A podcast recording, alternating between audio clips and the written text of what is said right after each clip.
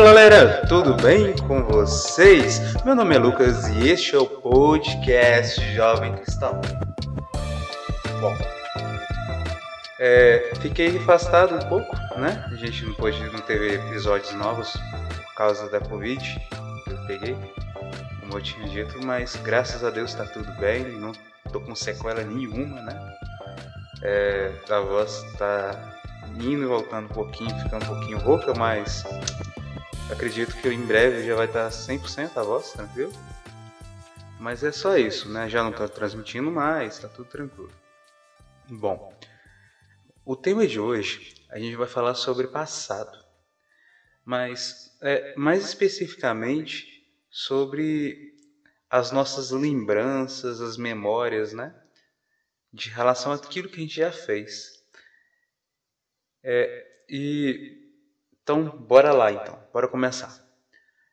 A gente, é, a gente confessa, né? Pede perdão para Deus. Ele nos perdoa. A gente tem que saber disso, né? Deus ele sempre nos perdoa. O que acontece quando a gente é perdoado? O nosso pecado ele é apagado mesmo, apagado. Deus ele apaga o nosso pecado, não? Ou seja, perdoado acabou que foi perdoado, está perdoado. Então, ele não está lembrando desse pecado, eu não considero mais esse pecado. Mas a gente, enquanto ser humano, a gente guarda isso dentro do nosso coração, né? Nossa mente, né? A gente pode lembrar das situações e até mesmo as outras pessoas à nossa volta. E o inimigo também. É, às vezes a gente pode acabar até esquecendo de que que do mesmo jeito que Deus real, o inimigo de Deus também é real. O inimigo que é o, o demônio, né? Ou o diabo, que, é o, o, outro jeito de falar o nome dele. Tem vários outros nomes, né? Ele é real, ele existe de verdade. Mas ele se trata do campo, ele é do campo espiritual, ou seja, não é uma matéria, algo físico que a gente toca mas sim algo do campo espiritual.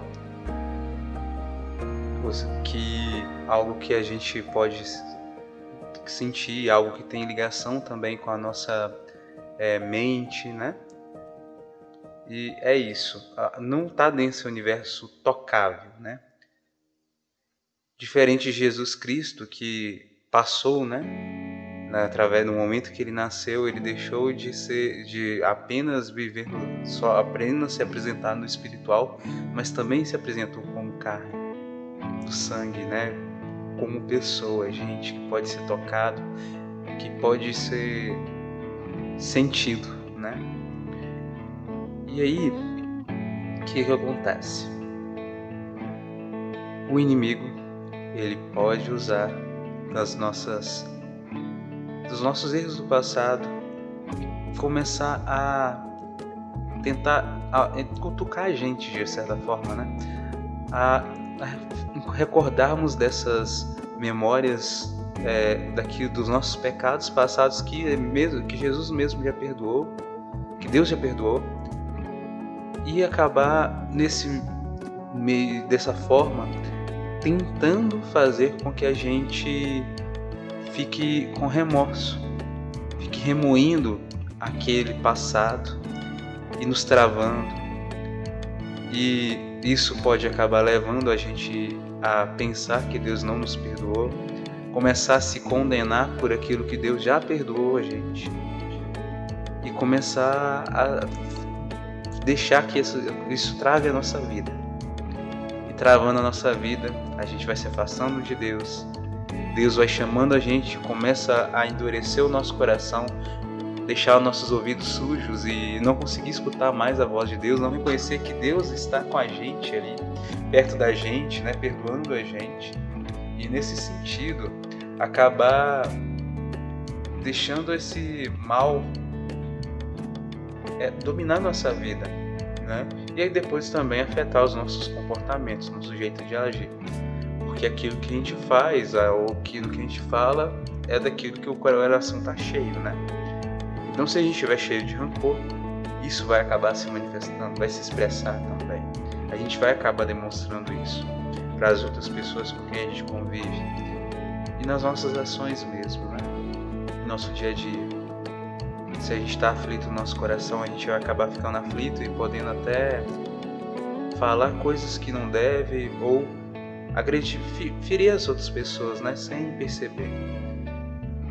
A nossa inconstância ou nossa nosso estresse interno, né? De ficar, ficar, nossa, mas eu não podia ter feito aquilo, nossa, eu sou uma pessoa horrível e por aí vai. E nesse conflito, às vezes até mesmo ficar num conflito interno e nesse conflito acabar é, provocando raiva no nosso coração, tendo raiva da gente mesmo e estourar ou machucando as outras pessoas com essa raiva ou descontando na gente mesmo, né? Se ferindo até mesmo fisicamente, conscientemente, ou seja, sabendo disso, tendo noção disso, e até mesmo querendo fazer isso, se ferir, como forma de se condenar, se colocar em situações de, de ruins, né? Que podem fazer mal pra gente, como forma de punição. E até mesmo quando vier situações de graça, coisas boas na nossa vida, Deus permitir coisas boas acontecerem, a gente poder até como forma de se punir, é, procurar simplesmente não aceitar aquilo ou fazer alguma coisa para aquilo dar errado. Sendo fazendo isso, né, tendo sabendo mesmo que realmente eu estou fazendo isso para me fazer mal, ou simplesmente fazendo isso aos poucos, não conscientemente, né, inconscientemente, deixando a gente agir no piloto automático e fazer as coisas. Mas aí como é que isso acontece, né? A gente pode simplesmente, né? É, tem ali, aparece uma oportunidade, sei lá, de, de emprego. E a gente tem condição de fazer aquilo. É, a gente tem, a, tem, o, tem que preencher, tem um currículo, a gente tem um currículo bom às vezes, pode ser.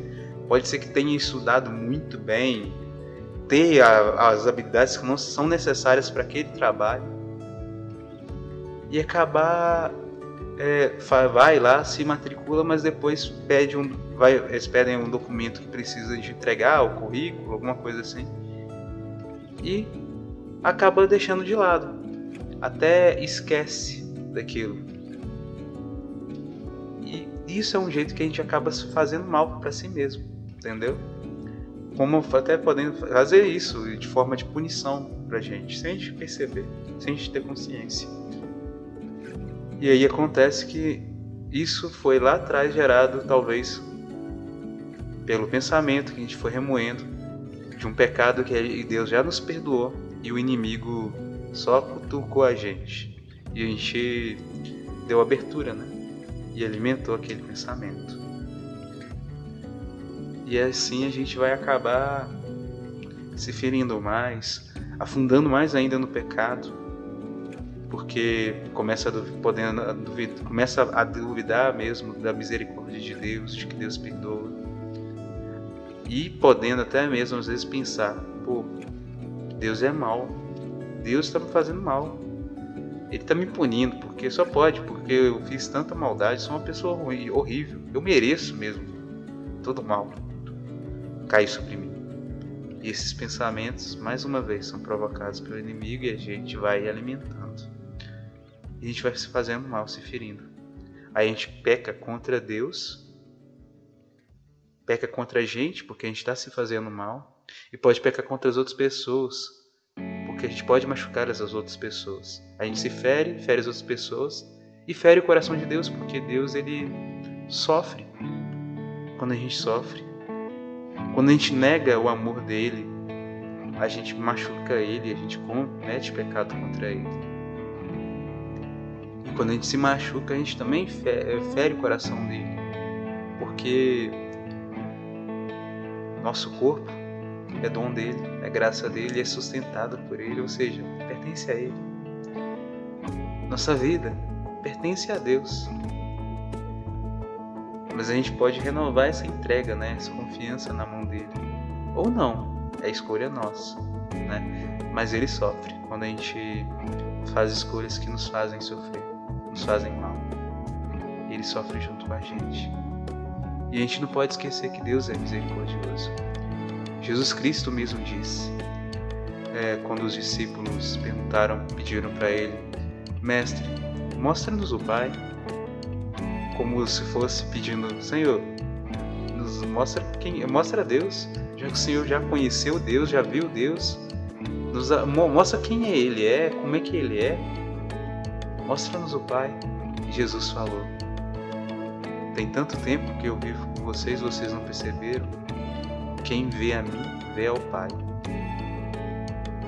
Quem crê no Filho, crê no Pai. Isso foi em outro, outro momento ele falou isso. Ou seja, se a gente vê Jesus, vê, nas, vê as ações de Jesus, a gente vê as ações de Deus, vê quem Deus é através de Jesus Cristo. Lendo os evangelhos, refletindo sobre eles, a gente vê quem é Deus com profundidade.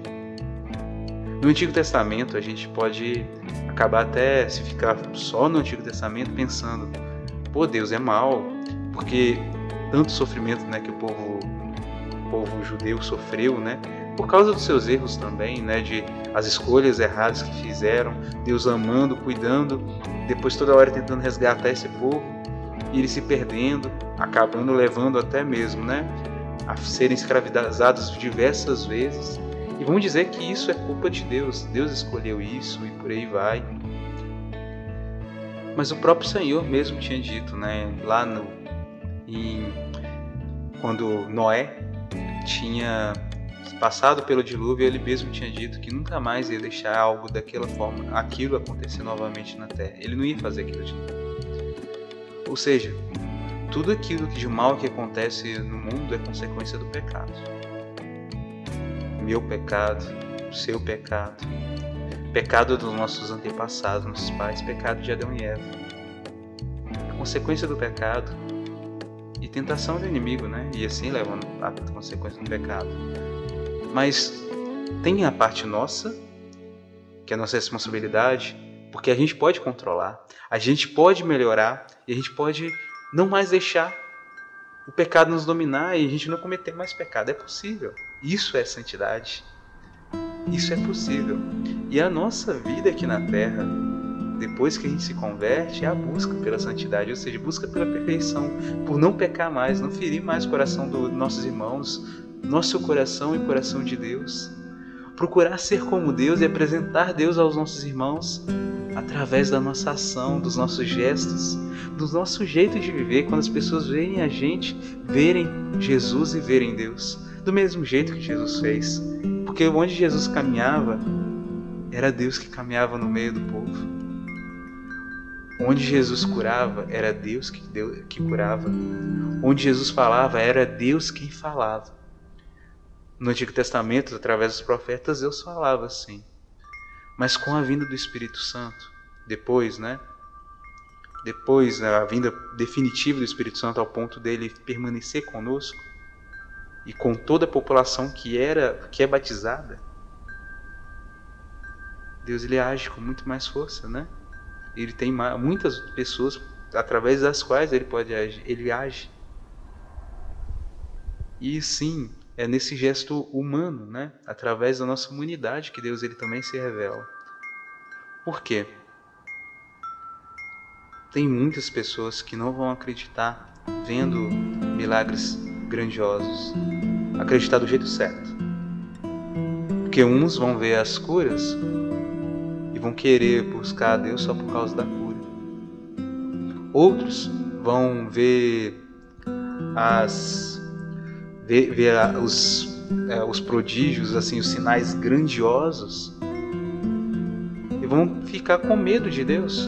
Medo. Não procurar Deus por amor, mas ficar com medo. Medo dele fazer alguma coisa possa alguma coisa contra a gente porque a gente está fazendo coisa errada. E Deus ele não quer que a gente procure Ele por medo, mas sim por amor. Jesus Cristo, por exemplo, ele não botava medo nas pessoas. Ele simplesmente amava. Ele corrigia, sim. Tinha vezes que ele era para ser, ele era duro, sim. Era firme na palavra ao ponto até mesmo dele fazer aquele chicote, ir no templo e falar com as pessoas, brigar com elas que ali era casa de oração e não comércio, porque eles estavam mistura, colocando ali como lugar para vender as coisas em vez de procurar a Deus, ser um lugar para Deus. E ele falava com palavras duras com, com as pessoas, falando, mostrando os erros que as pessoas cometiam. Mas isso também é gesto de amor. É diferente de uma pessoa simplesmente, por não concordar com os pensamentos dos outros, ir lá e tentar e bater na pessoa até a pessoa mudar de ideia. Resolver na marra, no soco ou de outras formas. Isso não é Deus. O Deus que nós cristãos acreditamos é um Deus diferente. O Deus que Jesus Cristo nos apresentou é um Deus diferente disso. O que acontece é que às vezes a gente não entende ou não nos falta conhecimento, né? Falta conhecimento sobre como que Deus age. Falta a gente ler a palavra, escutar sobre Jesus e vivenciar aquilo que ele nos ensinou. Porque às vezes, aonde a gente vive, falta os exemplos, né? Pessoas que se abrem para Deus agir através delas. E assim, vendo elas, ver as, as pessoas reconhecerem quão real são é o jeito que Deus ensina para a gente viver aquilo que Ele nos orienta a fazer. Quão real e quão possível é a santidade. E nosso passado, quando a gente acaba recordando e deixando aquilo, os nossos erros, né, meio que nos dominarem, aquilo que a gente já foi perdoado, que Deus já perdoou, já absolveu, a gente foi lá, confessou, não cometeu ele novamente esses erros que já estão perdoados, quando eles nos tomam, a gente e a gente deixa isso acontecer e alimenta aquilo, a gente só está se fazendo mal. Mas o que, que a gente tem que fazer com isso? O que acontece é fugir da tentação. Primeiro passo. E como a gente foge da tentação? Quando a gente percebe que está sendo tentado, isso tem até descrito né, no livro Imitação de Cristo, que é muito bom, eu recomendo.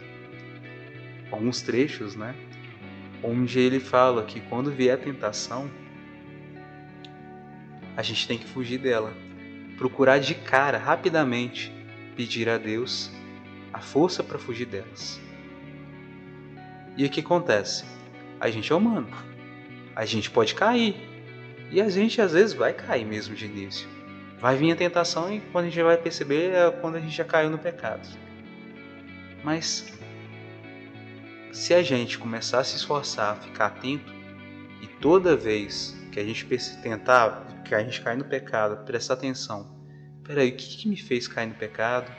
E a gente vai começar a, a reconhecer quais são os sinais das tentações que estão acontecendo com a gente para a gente não cair. E aí a gente vai conseguir arrumar um jeito de fugir e pedir a Deus a força, a graça da luz e iluminação para entender, conhecer isso, a graça de conseguir superar esses erros, essas tentações, força para fugir delas.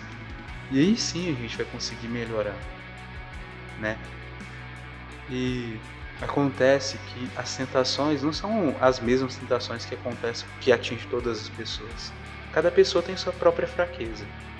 Acontece que o inimigo ele vai tentar a gente de todas as formas. Mas tem hora que ele acerta a fraqueza, né? A nossa fraqueza, que é aquilo que talvez seja a nossa concupiscência. Ele atinge a nossa fraqueza, aquilo que a gente reconhece, que é que a nossa fraqueza às vezes a gente nem conhece, na verdade, né? Sei lá, por exemplo, se a nossa fraqueza é simplesmente quando a gente fica em pressão, fica com muito trabalho, muito atarefado, a gente fica muito nervoso. E quando a gente fica muito nervoso, a gente estressa e, e fala palavrão, briga com as pessoas, né? Estoura com as pessoas, seja por palavras, né? Palavras duras, ríspidas, seja palavrão xingando a pessoa mesmo, as outras pessoas, ou até mesmo estourando na gente mesmo, batendo na gente, né? É uma tentação tentar fazer com que a pessoa se acumule muitos trabalhos para ela se fazer mal, ficar doente, por aí, e, e ficar nervosa, por aí vai. Ou às vezes o nosso pecado é a pornografia. O nosso pecado é contra a castidade. Né? E aí vai. Vai sendo várias situações e ele vai descobrindo onde que é a nossa fraqueza. E aí vai atingindo ali, botando o dedo na nossa ferida. E aí a gente vai sofrendo cada vez mais, vai deixando o pecado nos dominar e caindo cada vez mais. Né? E até mesmo nas nossas lembranças, às vezes as lembranças dos erros que a gente cometeu no passado.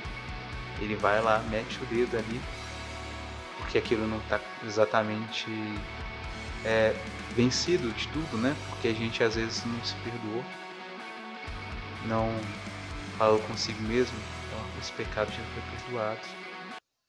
E aí acaba caindo no erro. E certa vez eu fui confessar, e eu acho que eu já até comentei com vocês aqui, um, nosso, o meu ex-pároco, né, que agora é bispo, como eu tinha até dito em alguns podcasts para trás aí, que ele tinha sido, ele foi ordenado bispo e saiu daqui, né, mudou de, mudou, foi para outra para outra diocese, né, onde que ele agora está atuando. Ele mesmo tinha dito para mim no confessionário, porque eu tinha falado que eu tinha caído no mesmo pecado várias vezes e foi rescindente, o mesmo pecado eu confessei até com ele várias vezes os, os mesmos pecados. E falei com ele que tinha vezes que eu lembrava dos meus erros que eu fiz lá atrás e já tinha pedido perdão. E eu não caí nesse erro novamente. Ele falou assim: toda vez que você lembrar disso, e vier talvez até aquele sentimento ruim, ele falou assim: fala assim, Deus seja louvado, porque esse pecado já foi perdoado. E vai repetindo isso. E o interessante é que o louvor é uma das armas que podem ser usadas contra o inimigo. Mas, tipo assim, não é direto para usar contra ele. Porque a gente não vai atacar ele de frente não. É Deus que vai fazer toda a obra, porque é Deus dele o poder. E a gente não tem força nenhuma, a gente só vai cair mais.